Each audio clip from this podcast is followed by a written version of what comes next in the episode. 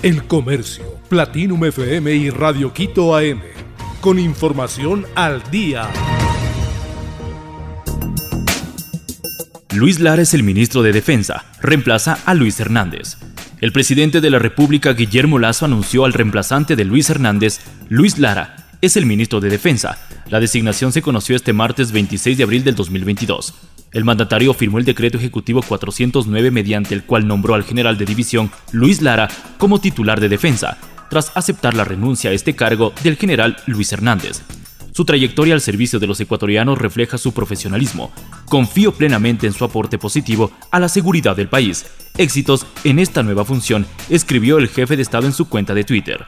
De esta forma, Lara es el tercer titular de esta cartera de Estado, tras la salida de Fernando Donoso en octubre de 2021 y Luis Hernández ocurrido hace pocas horas.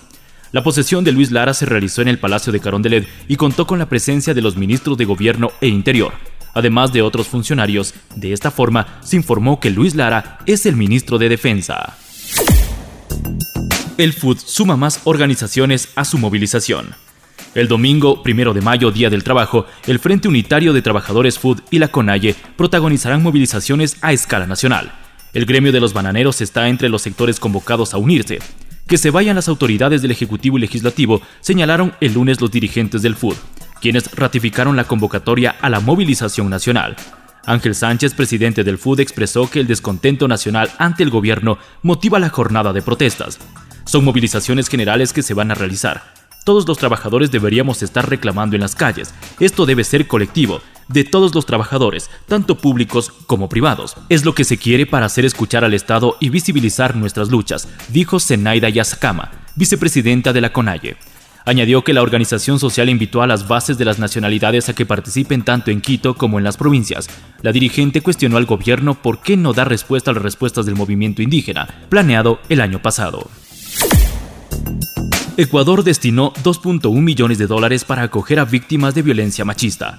Ecuador ha destinado 2.1 millones de dólares este 2022 para 21 casas de acogida y atención integral de mujeres víctimas de violación machista, tras un proceso de adjudicación con el Estado que ha validado la labor de acogimiento de los centros, los que recibirán fondos para continuar apoyando a las sobrevivientes de violencia de género en diferentes puntos del territorio nacional, gracias a convenios que les permitirán recibir recursos estatales y de la cooperación internacional. La última vez que tuvieron un aumento fue hace tres años, manifestó este martes 26 de abril la secretaria de Derechos Humanos Bernarda Ordóñez, quien precisó que cada casa de acogida recibirá 106 mil dólares para este año. El proceso de adjudicación de convenios con los centros contó con un nuevo reglamento que permitió al gobierno respaldar su gestión de manera directa, circunvalando el trámite público que hasta la fecha está a cargo de los gobiernos locales.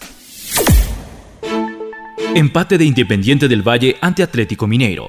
Independiente del Valle empató 1 a 1 contra Atlético Mineiro este martes 26 de abril, por la tercera fecha del Grupo D en la Comebol Libertadores. Es el primer empate entre ambos equipos en tres partidos. Anteriormente lograron una victoria cada uno en el 2016. El Galo se adelantó rápidamente en el estadio Banco Guayaquil. Al minuto 7, Hulk finalizó una gran jugada colectiva del Mineiro con un disparo a quemarropa. Tras la anotación, Mineiro quiso ampliar la ventaja ante un Independiente sin reacción, pero el guardameta Moisés Ramírez evitó que esto sucediera, atajando tres acciones peligrosas de gol. En el complemento, la actitud de los negriazules fue diferente. A cinco minutos de iniciar el segundo tiempo, Junior Sornosa empató el compromiso.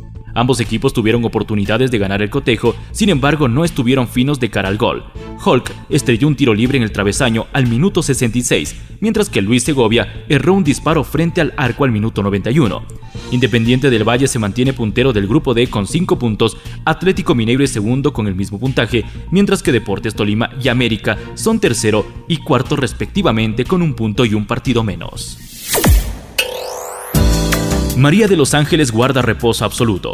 María de los Ángeles suspenderá sus próximas presentaciones debido a que debe guardar reposo absoluto por prescripción médica. La noticia se dio a conocer a través de un comunicado emitido por el equipo de la artista ecuatoriana a través de las redes sociales. Por cuestiones de salud, María de los Ángeles fue sometida a una cirugía la semana anterior y tras varios exámenes y extensas conversaciones con el equipo de médicos encargados del caso de nuestra artista, nos han indicado que lo mejor para precautelar su salud y su recuperación es guardar reposo absoluto. El mensaje dirigido a los fans y amigos que se difundió a través de las cuentas oficiales del artista este martes 26 de abril En el comunicado no se ofrecen más detalles sobre el tipo de intervención a la que fue sometida ni del estado de salud actual. Sin embargo, se explica que el artista se encuentra en proceso de recuperación. El Comercio, Platinum FM y Radio Quito AM. Con información al día.